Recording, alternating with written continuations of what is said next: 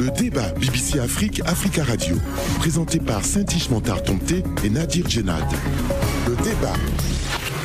Et nous sommes ravis d'être de nouveau en votre compagnie pour le débat BBC Afrique, Africa Radio. Bonjour et bienvenue à tous. Nadir, bonjour à vous. Bonjour Saint-Ish, bonjour à tous. Saint-Ish, ravi de vous retrouver et j'espère que vous avez passé une bonne semaine.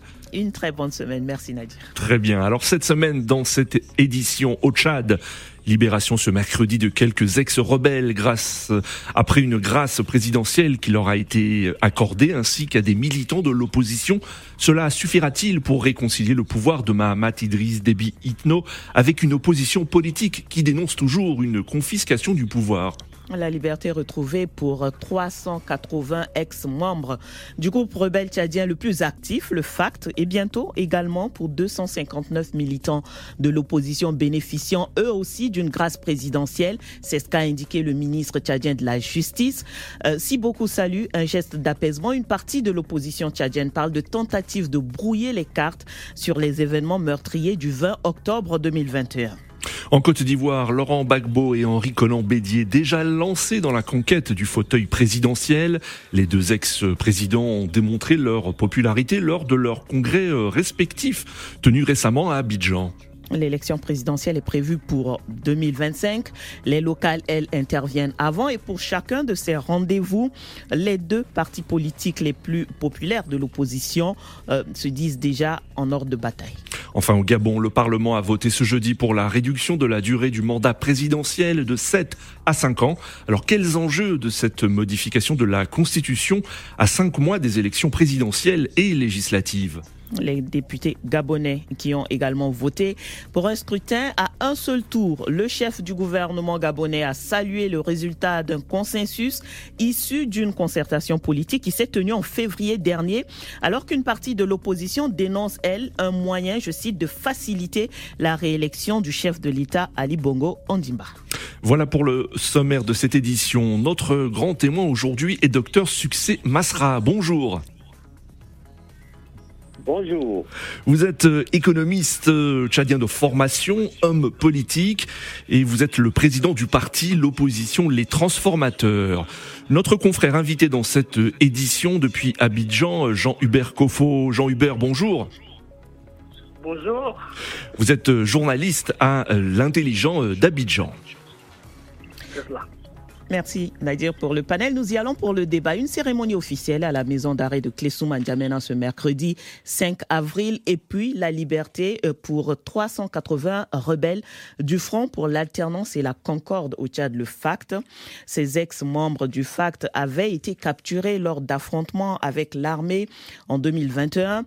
Jugés lors d'un procès à huis clos, ils avaient été condamnés fin mars à la prison à vie, entre autres pour le meurtre au front de de l'ex-président Idriss Déby Itno en avril 2021. Donc, quelques jours plus tard, ils ont été graciés par le président de la transition, Mamat Idriss Déby Itno. Le 27 mars, 259 personnes arrêtées lors de la manifestation de l'opposition le 20 octobre 2021 et condamnées ont également bénéficié de la grâce présidentielle. Ils retrouveront incessamment leur liberté, a assuré mercredi le ministre de la Justice, Mamat Amat Alabo. Une série de grâces présidentielles que le porte-parole du gouvernement tchadien, Aziz Mohamed Saleh, a qualifié, je cite, de chance supplémentaire pour une paix définitive au Tchad. Euh, docteur Masra Succès, avant d'aborder cette actualité tchadienne, déjà, dites-nous, vous intervenez aujourd'hui depuis Washington aux États-Unis. Quel est votre statut actuellement? Vous êtes exilé politique? Non, je ne suis pas exilé. Vous savez, j'ai quitté dix jours après le jeudi noir du 20 octobre de cette manifestation pour venir porter euh, au niveau international la voix de ce peuple. Et je suis à Washington parce que je suis aux États-Unis, parce que le siège des Nations Unies est aux, États-Unis à New York notamment, où j'ai eu l'occasion de rencontrer les différents fonctionnaires onusiens pour l'implication de l'ONU. Et donc, je n'ai pas l'intention de demander l'asile politique. Je ne suis pas en quête d'asile politique. Ma place est à côté de mon peuple pour le combat de la justice et de l'égalité. Et je crois que c'est important qu'à travers votre micro, je puisse le redire aux Tchadiens et aux Africains qui nous écoutent. Vous allez donc bientôt rentrer dans votre pays alors? Mon espérance, elle est celle-là. Je suis sorti pour euh, porter la voix de ce peuple. Et lorsque, vous savez, nous, nous avions décidé nous engager résolument en quittant nos fonctions à l'international, notamment au niveau de la Banque africaine de développement, pour entrer au Tchad et nous engager à côté de ce peuple. C'est pour ce combat qui, pour nous, est le dernier combat de notre vie, pour la dignité de ce peuple-là. Et donc, c'est à côté de ce peuple-là que nous allons continuer cette lutte d'une façon ou d'une autre pour y arriver. Mais nous sommes sortis pour des raisons d'efficacité, pour porter la voix de ce peuple-là et pour notamment convier l'ONU à s'impliquer dans le dossier tchadien, puisque l'Union africaine n'a pas pu réussir à trancher sur la question tchadienne. Mm. La CAC n'a pas pu réussir à trancher et nous voulons porter donc à l'échelle de l'ONU. Alors, cette actualité, euh, docteur Masra, euh, nous allons revenir à cette actualité. Euh, donc, cette série de grâces accordées par le président de transition, Mohamed Idriss Déby Itno, ce sont des on va dire, des réclamations que vous avez faites depuis euh, l'arrestation de, de, vos militants. Vous avez demandé des mesures d'apaisement, vous avez demandé la libération des prisonniers politiques. Est-ce qu'aujourd'hui, vous êtes satisfait? Non, ça fait partie des mesures de décrispation du climat politique à travers ce que nous avons appelé un acte de libération des prisonniers et un abandon pur et simple des poursuites judiciaires. Ce qu'il faut dire en amont, c'est que même si c'est une seule vie qui est en liberté, après qu'on ait, confisqué, cette liberté pendant cinq mois, euh, eh bien, euh, nous ne pouvons que nous en réjouir. Mais ce qu'il faut dire aux uns aux autres, c'est que c'est moins de 25% de nos supporters, de nos militants qui ont été arrêtés le 20 octobre qui font l'objet de ce document-là, qui ne va pas au bout puisqu'il s'agit pour nous de demander simplement ce que nous appelons une sorte d'amnistie globale. Parce qu'ils n'ont absolument rien fait. Ils ont été arrêtés pour une raison, semble-t-il, d'insurrection et de coup d'État. Ils sont annoncés dans le document de libération sur la base d'un argument qui est celui d'un attroupement euh, non autorisé. Certains ont été arrêtés dans leur maison et dans le siège, par exemple, du Parti des transformateurs. Est-ce que dans la maison ou au niveau du siège, on peut faire l'objet d'un attroupement non autorisé? Donc vous voyez bien que les arguments qui ont prévalu à la fois à l'assassinat de plus de 300 personnes, à l'arrestation de plus de 2000 personnes, et euh, à leur jugement que vous avez rappelé, qui s'est fait sans avocat, à huis clos, en passant trois minutes par personne, eh bien, tout cela est une véritable mascarade qui masque mal l'intention réelle. Donc, ce que nous avons demandé, c'est une relaxation pure et simple. Ils peuvent l'appeler une euh, amnistie, s'ils le veulent, mais il faut que les gens, les uns et les autres savent que c'est moins de 25% de ceux qui ont été portés disparus ou qui ont été arrêtés qui font l'objet de ce document. Donc, c'est absolument rien par rapport et au nombre et à la forme de cette libération que nous attendons. Alors, docteur Succès euh, Masra, donc vous estimez que le président euh, Mahamat Idriss Déby Itno, à travers ses, grâces, euh, n'a pas montré une, volonté de faire baisser les tensions, à la fois avec l'opposition et le FACT Vous savez, le premier pas vers la sincérité, c'est la vérité. Et si nous n'arrivons pas au chemin de la, à l'hôtel de la, de la vérité, il n'y a aucune sincérité qui soit possible. Et envoyer un signal qui est une sorte un peu de saupoudrage, en indiquant qu'il y a 259 personnes qui font l'objet d'un document, alors qu'il y a plus de 2000 personnes qui ont été arrêtées. Ce n'est pas nous qui le disons. Hmm. Vous savez, le ministre euh, du gouvernement de la junte chargé de la sécurité publique avait reconnu que les prisons de N'Djamena ont été remplies et c'est pour cela que plus de 600 ont été déportés à la prison de Korotoro. Et le, la Commission nationale des droits de l'homme a reconnu qu'il y avait plus de 900 personnes qui ont été arrêtées à N'Djamena. Docteur Masra, est-ce que vous pensez que le, le, président Mahamat Idriss Déby Itno, euh, à travers ses grâces, euh, voulait éviter de se mettre à dos à la fois euh, le FACT et l'opposition tchadienne, représentée entre autres par vous? Écoutez, moi, ce que je suis en train de dire, c'est qu'il y a 2000 personnes qui ont été arrêtées et plus de 300 personnes qui ont été tuées hmm. sur la base des arguments qui ont disparu en cours de route, y compris dans le document de cette libération à compte-goutte annoncée. Est-ce que ceci, qu'est-ce qu'on fait des 300 personnes qui ont été abattues? Qu'est-ce qu'on fait de plus de 200 personnes portées disparues? Alors, docteur Masra Succès, vous évoquez, oui, les chiffres que euh, vous, de l'opposition, ainsi que les ONG avancés euh, comme bilan de cette manifestation. Le gouvernement, lui, a dernièrement parlé de 73 personnes qui ont été, qui ont été tuées. Aujourd'hui, nous sommes avec cette, cette grâce présidentielle, euh, cette libération. Est-ce que vous croyez que les enquêtes qui ont été euh, euh, commanditées, qui sont en cours autour de tout ce qui s'est passé le 20 octobre n'aboutissent pas avec ces, derniers développements? Vous voyez, la Commission nationale des droits de l'homme, qui est une institution de l'État, a indiqué dans ces chiffres, quand vous cumulez le nombre de personnes tuées, ils ont annoncé 128 personnes, plus ceux qui sont morts dans les prisons, etc. Ça porte pratiquement à 150 personnes. C'est-à-dire c'est trois fois le chiffre que le gouvernement de la gente avait annoncé au début. Alors, le rapport, de la commission a, le rapport de la commission a divisé les membres de la commission entre eux-mêmes. Également, il est difficile aujourd'hui de savoir qui dit la vérité dans ce qui est du décompte du bilan de, cette manifestation. Est-ce que votre crainte aujourd'hui, et quand vous l'exprimez, c'est que nous n'arrivions justement pas à, à savoir réellement ce qui s'est passé le 20 Nous avons demandé justement pour être sûr que la vérité n'est pas traversée, nous avons demandé l'implication de l'ONU à tous les niveaux et j'espère que nous aurons l'occasion de revenir là-dessus. Nous avons même mis sur la table de l'ONU une proposition en cinq points pour un accord euh, post-crise en faveur de la réconciliation nationale et de la démocratie.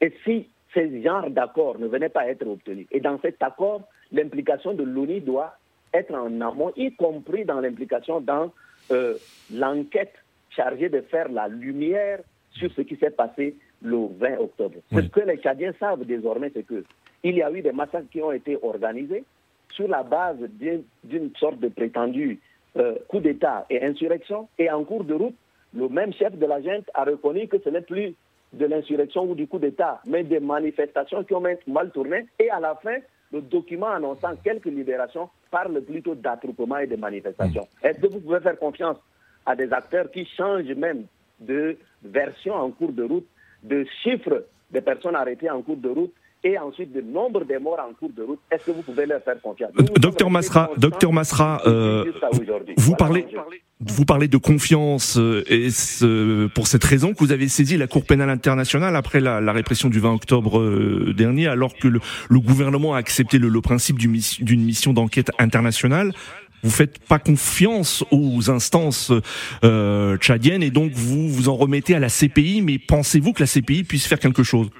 Vous savez, nous sommes des démocrates et nous sommes en quête de la vérité et de la justice, pas de l'auto-justice. Parce que si nous avons voulu faire de l'auto-justice, nous nous serons livrés aux mêmes actes que ceux qui massacrent aujourd'hui en utilisant les forces de l'État.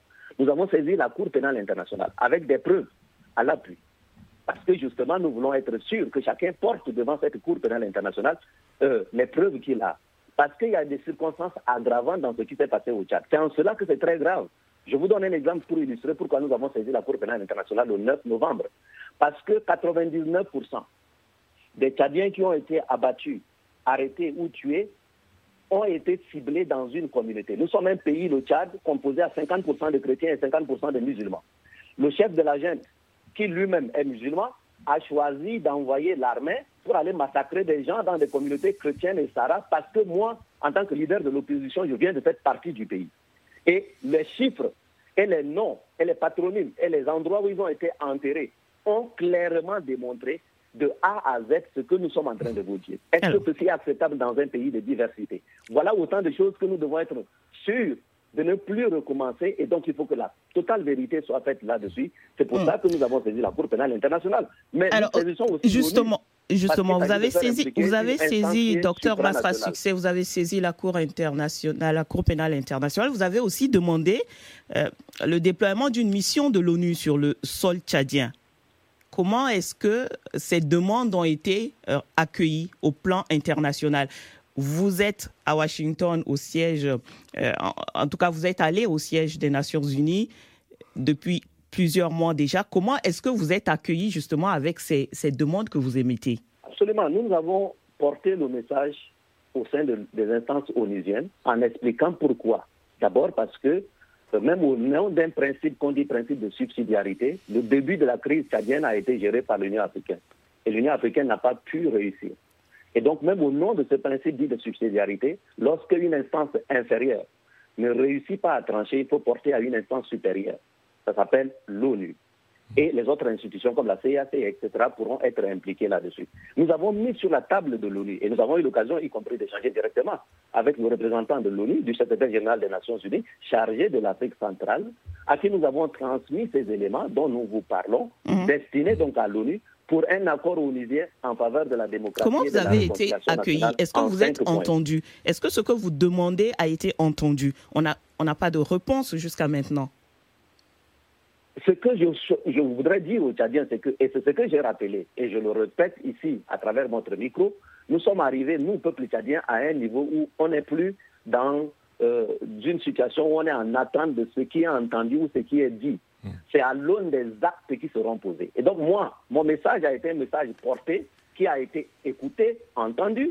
Maintenant, les Tchadiens les attendent non pas dans, la, dans des déclarations ou dans leur disponibilité seulement à entendre, mais dans les actions qui vont accompagner ce que nous avons mis sur la table. Parce qu'en fait, il y a deux choix qui se présentent aujourd'hui au Tchad. Il y a eu une véritable rupture. Nous sommes arrivés à une situation de deux Tchad qui évoluent en parallèle. Il y a d'un côté ceux qui croient qu'ils peuvent imposer une dynastie armée qui peut massacrer ceux qui revendiquent, par exemple, la justice et l'égalité. Il y a ceux qui veulent la démocratie sur la base de la justice et de l'égalité. Notre intime conviction, c'est que l'ONU puisse être le pont qui va nous permettre de nous retrouver autour de la table de la justice. Monsieur Massra, souvent l'impuissance de l'ONU, l'impuissance de l'ONU est, relevée hein, par plusieurs euh, observateurs. Euh, comment pensez-vous que l'ONU puisse euh, régler la, la, la, la, crise au Tchad? Est-ce que ce n'est pas plutôt à l'opposition de, de, de, le faire, de s'unir et de et d'apporter une solution? L'ONU est souvent critiquée pour son impuissance. L'opposition est unie, le peuple même est uni le plus grand groupe qui s'est mis debout, c'est ce peuple qui veut la justice et l'égalité, qui est une écrasante majorité. Ce peuple se fait tirer dessus. Il y a le choix entre ce peuple qui prend aussi les armes et fait face à une gente qui est en train de tirer sur ce peuple, ou alors que ce peuple alerte l'opinion internationale au nom du droit à l'autodétermination de ce peuple qui a le droit de choisir ses dirigeants et qui ne veut pas se faire une auto-justice. Une fois que ce chemin final est épuisé, le peuple tchadien n'aura pas d'autre choix que de faire face à ses responsabilités. Donc, en tant que responsable de ce peuple-là, je porte la voix de ce peuple-là au niveau international comme une alerte maximale. Merci, docteur Masra. Nous allons prendre une pause. Le débat BBC Afrique, Africa Radio. Vous êtes les bienvenus dans la deuxième partie du débat BBC Afrique Africa Radio. Notre grand témoin cette semaine est Dr Masra Succès, président du parti d'opposition Les Transformateurs au Tchad. Il intervient de Washington DC. Euh, notre confrère Jean-Hubert Kofo, journaliste à l'intelligent d'Abidjan, est également avec nous. Retrouvez cette émission en podcast euh, sur nos sites www.africaradio.com et www.bbcafrique.com. Dr Masra Succès, alors, votre position aujourd'hui, vous, le président des transformateurs, êtes hors du pays. Max Loalgar, le coordonnateur de Wakitama, avec qui vous aviez organisé cette manifestation euh, du 20 octobre 2021, est également hors du pays. Le calendrier de la transition, lui, par contre, se déroule. Euh, le pouvoir de Djamena est en train d'organiser le référendum constitutionnel, en tout cas de le préparer. Est-ce qu'à cette étape, vous estimez avoir engrangé des victoires? Écoutez, si on demandait à Nelson Mandela, après qu'il ait été obligé de quitter son pays et d'entrer en clandestinité pendant deux ans, puis de passer 30 ans en prison, s'il espérait qu'il était en train d'engranger des victoires, probablement beaucoup de gens, par réflexe humain, allaient dire qu'il était en train de perdre. Vous voyez, le chemin vers la justice et l'égalité est un chemin de croix. Et ça passe par des traversées de désert. Donc oui, ce que vous êtes en train d'évoquer là, nous n'avons pas, en tout cas pour ce qui nous concerne, été contraints de sortir du pays, c'est pour porter cette voix. Mais nous allons retrouver ce peuple d'une façon ou d'une autre. Et nous allons poursuivre cette lutte, qui est une lutte qui va aboutir à la victoire. J'en suis convaincu. Et donc, hmm. je crois que notre, ce qui s'est passé le 20 octobre a révélé aussi, y compris au monde, la vraie nature. C'est-à-dire, les Cadiens étaient sortis le 20 octobre, pourquoi? C'est pour rappeler la junte au respect des engagements qu'il a pris devant Dieu, devant le peuple et devant même cette communauté internationale. Et c'est le non-respect de cet engagement qui devait prendre fin le 20 octobre qui a amené le peuple qui lui-même s'est organisé à sortir. Hmm. La réponse a été violente, a été brutale, a été sanguinaire. Mais nous, qui portons la voix de ce peuple, nous avions aussi l'obligation, en tout cas, de mobiliser les soutiens pour accompagner ce peuple. C'est ce que nous sommes en train de faire. Et nous sommes convaincus que la voix de la raison triomphera. Donc oui, cet agenda que vous êtes en train de dire, eh bien, la raison, nous espérons qu'elle reviendra. Nous avons mis sur la table des propositions. Mais en attendant, le gouvernement, lui, prépare le référendum. Le, gouvernement, lui, est en train de préparer le référendum. Les institutions sont mises en place. Le référendum va se tenir. Quelle, est, quelle va être votre, euh, votre position par rapport à cette étape? Excellente, excellente question. Je vais vous donner une un pan de l'histoire récente. Lorsque nous avons dit au président Déby de ne pas organiser le sixième mandat, lorsque nous lui avons proposé plutôt de ne pas aller aux élections mais d'organiser un dialogue, d'abandonner le sixième mandat parce que c'était un mandat de trop, tout le monde nous avait dit, mais c'est terminé. De toutes les façons, il est candidat, il va gagner, il va rester au pouvoir. Est-ce que le président Déby est encore là, à l'heure où je vous parle? Est-ce qu'il a eu droit au sixième mandat? Non. Vous voyez, donc parfois les gens veulent forcer un certain nombre de choses qui sont totalement de, l'impasse. Donc, je crois que la gente est en train de s'installer dans un chemin de l'impasse politique. De la même manière que ceux qui ont accompagné la nécessité d'un sixième mandat pour le président Déby l'ont ainsi induit en erreur jusqu'à sa chute. De la même manière, les mêmes d'ailleurs sont à la manette pour aujourd'hui accompagner un plan de succession dynastique. Alors, docteur Masra. Et donc voilà le combat que nous sommes en train de mener. Ça prend du temps, c'est ça que j'entends dans votre message, mais nous sommes convaincus de la victoire de ce peuple. Alors, docteur Masra, vous avez déclaré récemment, euh, lors d'un entretien, je cite, on ne réforme pas une dynastie, on s'en sépare. Euh, de quelle manière? Une dynastie, c'est comme un apartheid. Si vous dites à Nelson Mandela de s'adapter à l'apartheid en Afrique du Sud, il va vous dire un apartheid ne se réforme pas. Si vous disiez à Martin Luther King de s'adapter à, je dirais, au développement séparé aux États-Unis, il vous dira la même chose. La dynastie dans un pays, c'est la consécration, l'élévation d'une famille au-dessus des autres citoyens. Est-ce que ça, c'est une démocratie? Non, ce n'est pas de la démocratie. Donc, il y a, face à la dynastie qui veut s'installer par la voie des armes, avec quelques accompagnateurs, un peuple majoritaire qui veut la justice et l'égalité. Et ce peuple-là veut la démocratie dans la justice et l'égalité. Ce peuple étant majoritaire, d'une façon ou d'une autre, ce peuple viendra à bout de la dynastie. Parce que la dynastie et la démocratie ne peuvent pas cohabiter dans un pays. Voilà le combat qui est là devant nous. Et nous voulons réunir tout le monde autour de la justice et de l'égalité. Parce que la justice et l'égalité, c'est le refus de consacrer une famille, une couleur, un genre, une religion, une région, une ethnie au-dessus des autres. Voilà ce qu'on veut nous proposer au Tchad que nous refusons dans une écrasante majorité. Donc voilà, l'enjeu, le combat, il est là. Et je crois que ce peuple qui est debout, par tous les moyens, y compris au moyen du bouclier protecteur de la démocratie dans la justice et l'égalité, ce peuple-là va y arriver et nous sommes en train de nous organiser dans ce sens. Mmh. Est-ce que cela veut dire, euh, Monsieur Masra, hein, pour reprendre votre euh, votre déclaration, hein, on ne réforme pas une dynastie, on s'en sépare. Euh, cela veut dire pour vous que euh, Mahamat Idriss Déby nous ne devrait pas avoir d'ambition présidentielle? Il ne s'agit pas de cela. Nous sommes d'ailleurs les seuls qui avions dit que Mahamat Déby pouvait même faire partie des candidats potentiels à une élection à la condition de s'inscrire dans ce que nous appelons une éligibilité encadrée. Il hmm. s'est engagé à ne, pas, à, ne pas, à ne pas être candidat.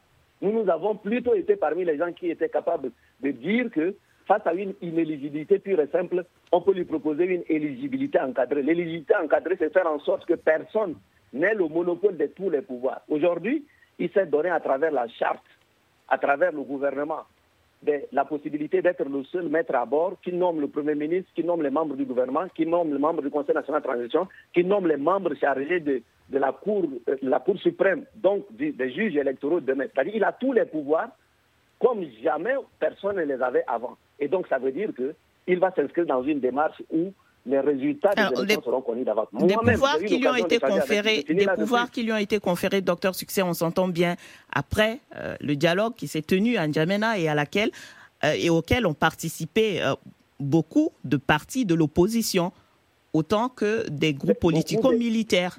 Vous, vous n'y étiez pas, mais les autres partis de l'opposition y étaient et lui ont conféré ces pouvoirs. La, vérité, elle est la suivante. Seul un peuple d'abrutis peut décider de confier tous les pouvoirs entre les mains d'une personne pour le dominer. Et donc, il, il s'est agi davantage des accompagnateurs, ceux qui ont accompagné le père et qui accompagnent le fils. Les principaux acteurs qui ont organisé la résistance face à des pères pour exiger que le sixième mandat n'ait pas lieu, les transformateurs et Wakitama étaient à l'avant-pointe. Le principal acteur militaire qui a organisé la descente sur N'Djamena, qui a occasionné la mort du président Déby, c'est le FACT. Est-ce que les transformateurs Wakitama et le FACT font partie de ceux qui ont été réunis pour accompagner ce pouvoir actuellement? Non. Et donc, vous voyez, lorsque, pour reprendre une expression, il y a des éléphants dans une pièce, vous pouvez tourner autour en recherchant les souris, etc. Il n'en demeure pas moins que la réalité, elle est là. Et cette dure réalité, c'est que ceux qui ont été réunis dans cette salle l'ont été pour accompagner le pouvoir. Moi-même, j'ai rencontré le président de la gente huit fois de suite. Il m'a dit clairement que la future constitution, où on m'a exclu en mettant l'âge à 40 ans, il va rabaisser l'âge parce qu'il faut que lui il puisse être candidat. Et ensuite, il mettra six mandats, deux mandats de six ans. Et donc, il me demande de souscrire à ce plan de succession dynastique qui lui permettra de sécuriser deux mandats de six ans et de l'accompagner. C'est ce que j'ai refusé et qui nous vaut donc aujourd'hui d'être combattu. Alors aujourd'hui... Sur le chemin d'un hum. dialogue, nous souhaitons qu'il revienne à la raison et que nous puissions donc nous accorder sur les conditions d'une véritable élection. Autrement dit, vous n'avez pas rompu le dialogue avec euh, le président de la transition. Autrement dit, le dialogue n'est pas rompu entre vous et le pouvoir de N'Djamena. Il y a des possibilités de dialoguer avec le pouvoir de N'Djamena. Nous avons toujours été dans la disponibilité de dialoguer. Pas un seul jour nous n'avons refusé. C'est pour ça que nous convoquons les différents partenaires, hmm. l'ONU, l'Union africaine, la CAC, Saint-Egidio et tous les autres pays impliqués au Tchad pour qu'ils puissent s'impliquer, pour que nous puissions trouver un accord, un accord de réconciliation nationale et de sincérité. Nous avons toujours cru au dialogue. Au moment où personne ne disait que nous dialoguions, nous dialoguions, nous avons dit aux uns aux autres que nous avons peut-être fait partie des acteurs politiques qui ont le plus dialogué. Vous voyez, moi, je suis, je me reconnais comme un héritier de Nelson Mandela. Hmm. Et même en prison, Mandela discutait avec ses bourreaux. Donc le dialogue, c'est ça qui distingue les êtres humains des animaux.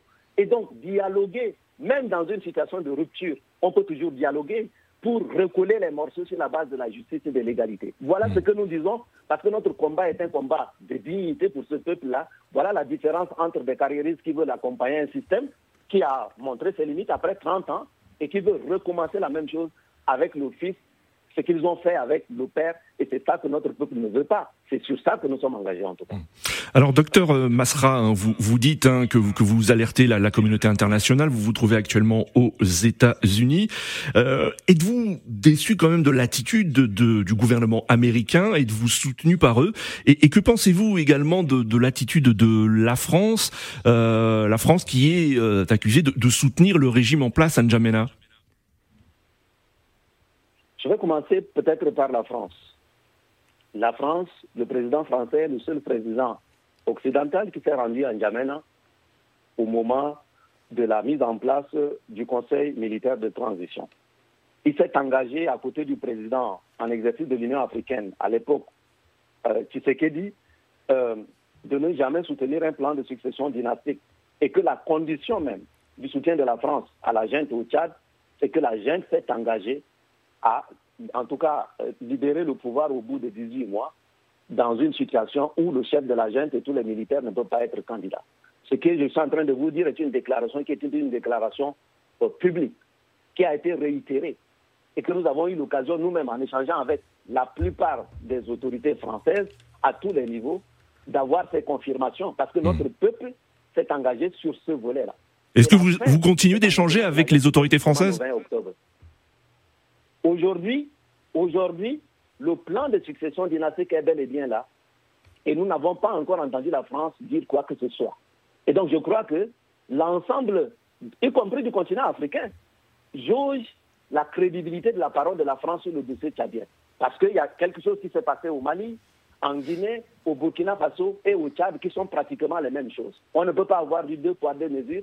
Donc il appartient à la France d'être au clair sur sa position vis-à-vis du peuple tchadien, de manière publique, parce que c'est de manière publique, en présence du président en exercice de l'Union africaine, que la France était engagée. Aujourd'hui, que la gente n'a pas respecté ses engagements, la France n'a actuellement rien dit. Et à côté de la France, tous les alliés, y compris les Américains, hmm. auxquels vous avez fait allusion, mais aussi le Qatar et l'ensemble de ces différents partenaires qui ont été impliqués sur le dossier tchadien. Le peuple tchadien leur demande simplement de se, dire, de se prononcer clairement, pas seulement dans des mots, parce qu'ils se sont engagés de manière active à côté de la gêne pour la première partie du mi-temps, d'une certaine, certaine manière. Maintenant, la deuxième partie de la mi-temps, le peuple tchadien est en train de les observer et il ne peut pas dire que rien ne s'est passé et il ne peut pas se désolidariser. C'est une demande que vous émettez depuis. C'est une demande que vous émettez depuis la fin de la de la de la première transition et, de la tenue du dialogue, où jusqu'aujourd'hui, ni la France ni les États-Unis ne vous ont répondu sur cette demande. Qu'est-ce qui vous fait espérer encore que ces partenaires-là euh, iront, abonderont dans votre sens? Surtout que le calendrier, je le rappelle encore, euh, est en train d'être déroulé à N'Djamena. Vous savez, euh, nous sommes cohérents jusqu'au bout. Donc c'est eux qui font les partenaires du Tchad, la France en tête, qui peuvent faire face à leurs propres contradictions. Ce que je leur dis simplement, en tant que fils de ce pays qui a aidé, y compris la France, à se libérer, euh, d'une certaine manière, nous disons que euh, la France a vis-à-vis de notre peuple une sorte de dette, d'une certaine façon, qui est une dette de liberté. Si aujourd'hui la France n'est pas capable d'être clair sur le dossier tchadien, sa crédibilité est définitivement enterrée, enterrée sur le continent africain. Et donc, il ne s'agit pas d'une espérance, il s'agit d'un rappel d'un engagement qui a été solennellement pris. Si cet engagement n'est plus respecté, la France est obligée de le dire. Pas à travers des non-dits, mais à travers, je dirais, une déclaration claire. Le peuple tchadien et le peuple africain regardent la France à l'aune de la position de la France sur le Tchad. C'est ça que nous sommes en train de dire. Mais en le disant, ce peuple n'attend pas, ce peuple ne, ne, ne, ne, croupit pas, et ce peuple ne s'est pas mis à genoux. Ce peuple qui est touché est debout et continue sa marche vers sa libération, tout en rappelant que c'est à ces partenaires-là de notre continent, de notre pays, de démontrer leur cohérence. S'ils ne sont pas cohérents, ça veut dire qu'ils sortiront définitivement du cœur de notre peuple. Voilà ce que nous disons en tant que responsables mandatés aussi en partie par ce peuple. Nous passons au second sujet. Le débat BBC Afrique, Africa Radio.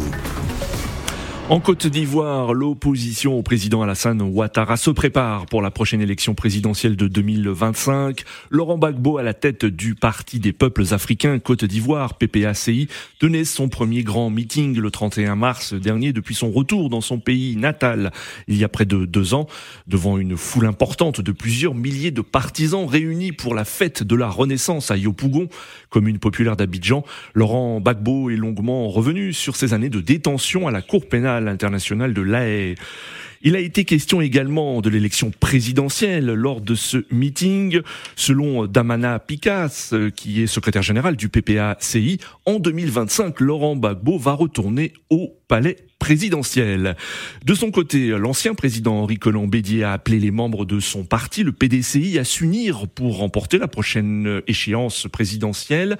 L'ex-chef d'État euh, s'est exprimé jeudi 30 mars dernier à l'occasion d'un congrès extraordinaire du Parti démocratique de Côte d'Ivoire convoqué suite aux défections de certains de ses cadres ces dernières semaines. L'ex-président ivoirien a laissé entendre également que des alliances pourraient être nouées avec d'autres partis pour les prochains scrutins. Alors Jean Hubert euh, Kofo, l'objectif de Laurent Gbagbo et Henri Colomb-Bédier, on l'a compris, hein, est la reconquête du pouvoir en 2025.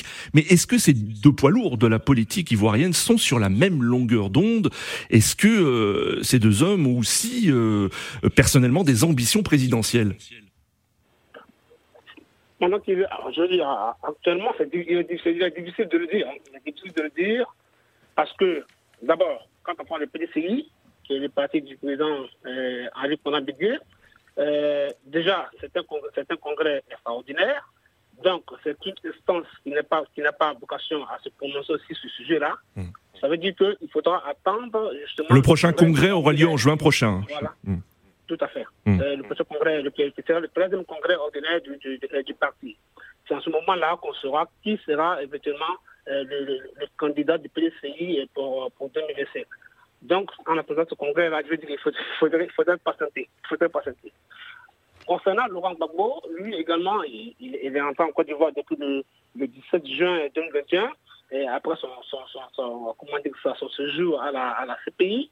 Lui également ne s'est pas encore prononcé et je dis ouvertement sur, sur le sujet. Hmm. Parce que lui, euh, comment dire ça, on se souvient hein, du, euh, le 17 octobre 2021 au lancement de son parti, le PPACI, il a dit qu'il préparait, euh, comment dire ça, euh, une nouvelle génération. Ça, il avait dit. Et donc, déjà, dans, l'esprit de tout le monde, Laurent Gbagbo il serait en passe de, passer la main.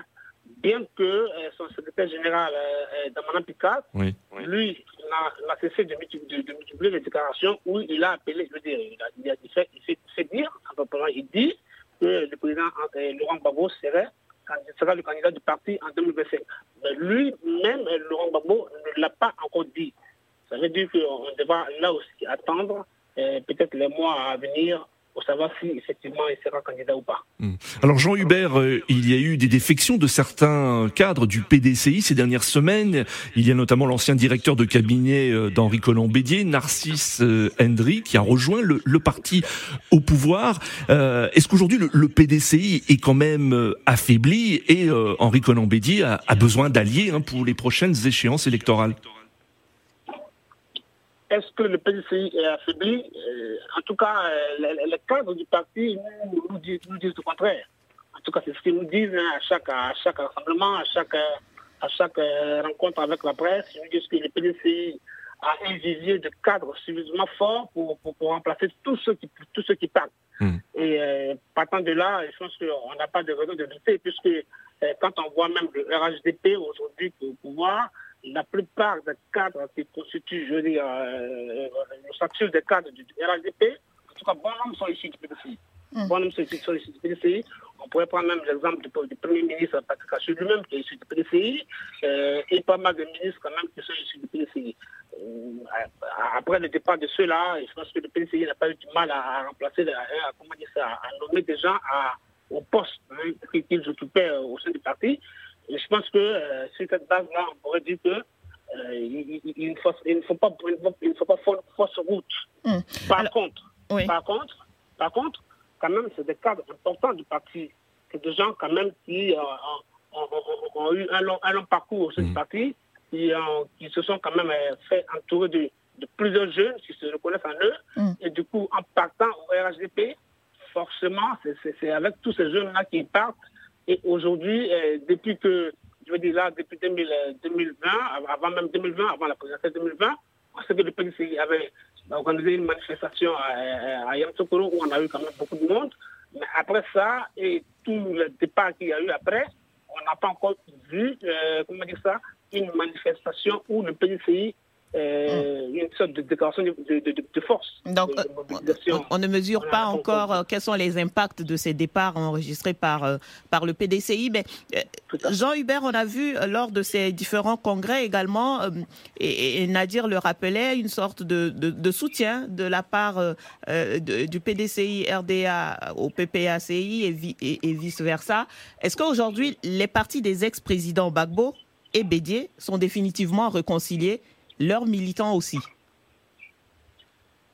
Définitivement réconcilier, moi j'ai du, mal, du mal à très souvent répondre par l'affirmatif hein, dans, dans ce genre de débat, surtout quand ça concerne les hommes politiques. Parce que euh, l'alliance d'aujourd'hui, je veux la, vérité d'aujourd'hui peut ne plus être celle de dans, dans, dans 3, dans 4, dans 5 mois.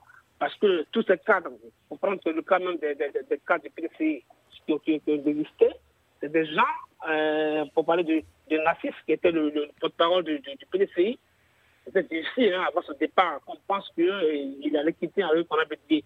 Donc je me dis que, et puis en termes d'alliance, c'est vrai que euh, plusieurs fois, hein, les cadres du PDCI mm. ont toujours dit qu'ils sont avec le PKCI, ils sont avec le président Laurent Gbagbo, et celui qui a Jean, comment dire ça, Jean Philippe, qui était le représentant du PDCI lors du meeting Hein, oui, il a, été, il a été fortement applaudi par, euh, ah par les militants. Effectivement, mm. effectivement, fortement applaudi. Et il a dit, il a dit, il a dit lui-même que, euh, que les deux partis feraient euh, vraiment de, grandes choses ensemble. Mm. Il, a, il, a, mentionné, il a fait allusion à la mobilisation qu'il y a eu lors du, lors du congrès, le second congrès du PDCI.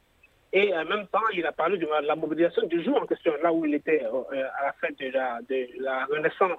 Et il a dit qu'au vu de ces deux mobilisations-là, il pense que les deux parties-là pourraient faire quelque chose de fort. Hmm. Et que ça, ça veut dire que c'est que, ce qu'on entend dire dans le couloir.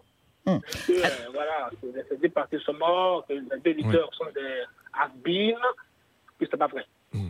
Alors, Jean Hubert, Jean Hubert, lors du congrès extraordinaire du PDCI, euh, des leaders, d'autres leaders de l'opposition ivoirienne, notamment Simone Yvette Bagbo et Charles Blé Goudet, ont apporté leur soutien à Henri Conan Bédier. Alors, comment euh, euh, l'interprétez-vous et est-ce que c'est aussi un coup dur pour Laurent Bagbo Et est-ce que ces deux personnalités se sont détournées définitivement de Laurent Bagbo Concernant Charles lui, il a toujours dit, il a toujours dit que Laurent Gbagbo, officiellement en tout cas, il a toujours dit que Laurent Gbagbo est son père et que, euh, euh, cherchait même à le, rencontrer parce que depuis qu'il est arrivé en Côte d'Ivoire, il n'a pas encore rencontré euh, Laurent Gbagbo et qu'il cherchait toujours à le rencontrer. Donc, sur cette base-là, c'est très difficile de dire que, ils sont, que c'est fini entre eux, surtout que même dans, ces, dans, ces, dans cette déclaration-là de ces meetings, il ne s'en est jamais pris hein, au président Laurent Gbagbo. C'est vrai qu'il y a plusieurs fois eu, quelquefois eu des pics hein, à l'endroit de certains membres de l'entourage du président de, Laurent Gbagbo, mais à Laurent Gbagbo lui-même, il ne s'est jamais pris. Hmm. Maintenant, parlant de euh, Simone et Gbagbo, elle également, elle n'a jamais été virulente euh, contre, euh, à l'endroit de, son époux. Il mm. faut le dire, parce qu'officiellement, il est toujours. Euh, donc, contre son époux, M. Lombabo, elle n'a jamais été violente. Donc, on s'est dit, est-ce que pour le moment, c'est difficile de se prononcer sur ça. Sur ça. Mais comme pour le moment, il n'y a pas encore eu de propos violents d'un camp vers l'autre, le moment, on attend de voir. Alors, docteur Masra, Docteur Masra, euh, comment est-ce que vous, en tant que jeune politicien tchadien, vous appréciez le fait que les ex-présidents Laurent Gbagbo, Henri Conan Bédier et aussi le président Alassane Ouattara demeurent encore aujourd'hui les figures de proue dans, le paysage politique euh, en Côte d'Ivoire?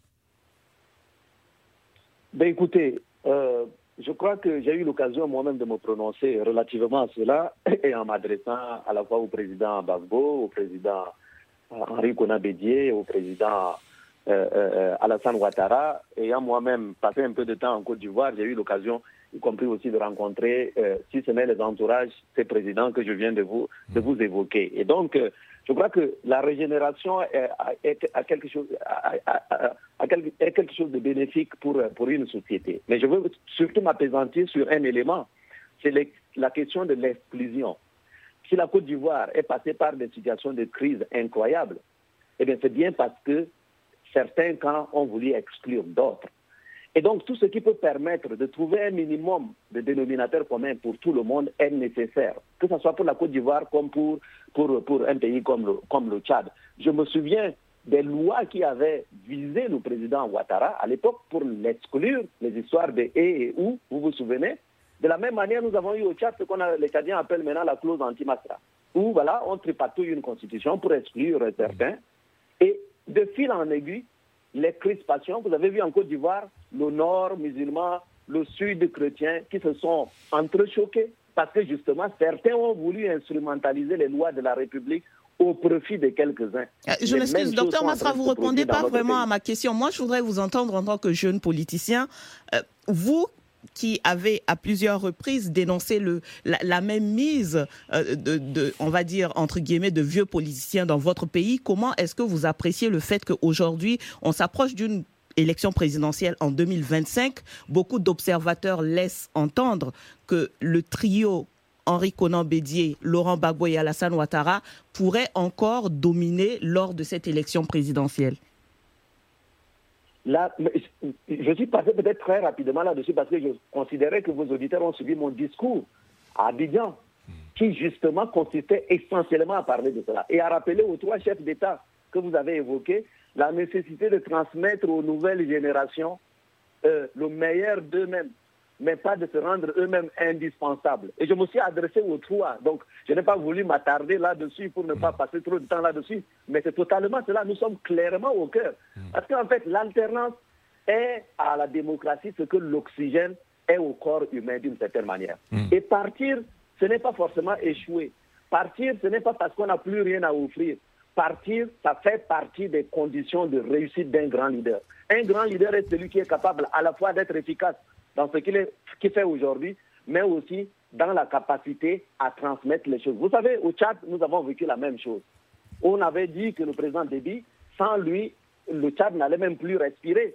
Tous ceux qui, ont célébré l'indispensabilité de l'homme, y compris au niveau international, on nous disait, ah là là, lui là, c'est vraiment le, le protecteur du Sahel, c'est monté, c'est descendu. Dès lors qu'il est parti, qu'il a été assassiné, le lendemain, ils sont passés à autre chose. Donc, personne n'est indispensable. Et ça, je crois que c'est un message qui est valable pour l'ensemble du continent africain. Mm. Et je me dois, en tant que en tout cas promoteur de la démocratie. Et la vraie démocratie doit s'accompagner de l'alternance. Merci, docteur Massa. Alors, Jean Hubert, euh, euh, âgé de, 88 ans, Henri Conan Bédier a été désigné candidat unique à sa succession à la présidence du PDCI lors du prochain euh, congrès du parti en juin prochain. Est-ce que de plus en plus de, cadres du parti s'interrogent sur cette mainmise du parti par l'ex-président, ce qui expliquerait peut-être des défections déjà, il, faut retenir, hein, il faut retenir que euh, le PDCI, ce n'est pas un parti où les cadres euh, s'expriment euh, beaucoup sur la question, je veux dire. En tout cas, tout ce qui, ce qui concerne les, cadres qui seraient opposés à, une présidence de, de, de Voilà. Ceux qui, les quelques-uns qui essaient de se positionner, c'est rare de les entendre. Quand on parle, par exemple, de, de quelqu'un comme, comme euh, voilà, il y, en a comme, Jean-Louis Jean Bion, hmm. qui, qui, est pressenti comme un, enfin, qui, qui, qui, lorgne sur ce fauteuil de président du PDC EDA, ou alors à un, degré moindre, peut-être être candidat, seulement candidat du parti. Quand on parle de, de Tidiane Thiam, Thiam, qui lui aussi euh, lorgne aussi ce, ce, ce, fauteuil-là, mais déjà, c'était des gens qui ne se sont pas encore prononcés, je veux dire en ce qui concerne le droit Tidiane Lui, il ne s'est pas mm. prononcé ouvertement euh, pour ça. Du coup, c'est difficile de prendre position pour, pour certains cadres. C'est difficile parce qu'on a l'impression que c'est des gens qui, comme on le dit à Abidjan, ne sont pas assez courageux. Merci. Merci beaucoup, euh, Jean-Hubert Kofo, journaliste à l'intelligence d'Abidjan. Nous allons y aller au pas de course pour le troisième sujet qui est euh, le Gabon. Le mandat du président de la République euh, au Gabon est donc ramené de, de 7 à 5 ans et le scrutin présidentiel se fera en un tour. Ce sont deux modifications qui sont intervenues lors d'une révision de la Constitution par voie parlementaire et ce, à cinq mois des élections générales au Gabon. le Premier ministre Alain-Claude Billet Bizet euh, a déclaré que c'est le résultat d'un consensus issu de la concertation politique tenue en février entre la majorité et l'opposition, une concertation qui a été boycottée par une grande partie euh, de l'opposition qui dénonce aujourd'hui une tentative de faciliter la réélection du président Ali Bongo euh, Ondimba. Docteur Masra Succès, je voudrais rapidement votre réaction sur cette actualité. il s'agit là d'un schéma presque identique à celui du Tchad une opposition qui boycotte une concertation et qui se retrouve aujourd'hui face à des décisions ben, Vous savez, euh, je crois que le consensus, parfois on fait des consensus dans la forme, mais le fond euh, reste euh, d'actualité. Je crois qu'il faut combiner la, la, forme et le fond lorsqu'on veut vraiment construire quelque chose de durable et de soutenable. Je constate que la en tout cas des mandats présidentiels, de durée des mandats présidentiels. Hmm. Le Sénégal l'a fait, passant de 7 ans à 5 ans. Le, le, le, si le Gabon le fait aujourd'hui, passant de 7 ans à 5 ans, c'est quelque chose pour lequel nous-mêmes nous, plaidons. Au Tchad, on appelle le chemin inverse. Hmm. Et, et, le scrutin à un tour, est-ce que vous êtes favorable aussi Monsieur Docteur Masra, est-ce que le, scrutin à un tour, c'est aussi quelque chose euh, auquel vous adhérez ou non? Le scrutin, généralement, le scrutin à un tour, lorsqu'on force pour l'installer, c'est quand on a parfois envie de forcer l'élection au premier tour d'un candidat. Euh, il faut laisser la possibilité de deux tours. C'est la fin de cette émission. Nous étions en compagnie du docteur Succès Masra, président du parti d'opposition tchadien Les euh, Transformateurs, qui est intervenu depuis euh, Washington aux États-Unis. Notre confrère invité dans cette édition depuis Abidjan, Jean-Hubert Kofo, journaliste euh, à l'intelligent d'Abidjan. Merci beaucoup Jean-Hubert. Merci également Didier Ladislas Lando pour la préparation de cette émission. Merci également à Oumar Diallo pour la réalisation depuis Dakar. Vous pouvez réécouter cette émission en podcast podcast sur nos sites respectifs www.africaradio.com et www.bbcafrique.com. Rendez-vous la semaine prochaine pour euh, une nouvelle édition du débat BBC Afrique Africa Radio. Au revoir Saint-Tiche et à la semaine prochaine. À la semaine prochaine. Bon, au revoir à vous Nadir. Au revoir. Au revoir.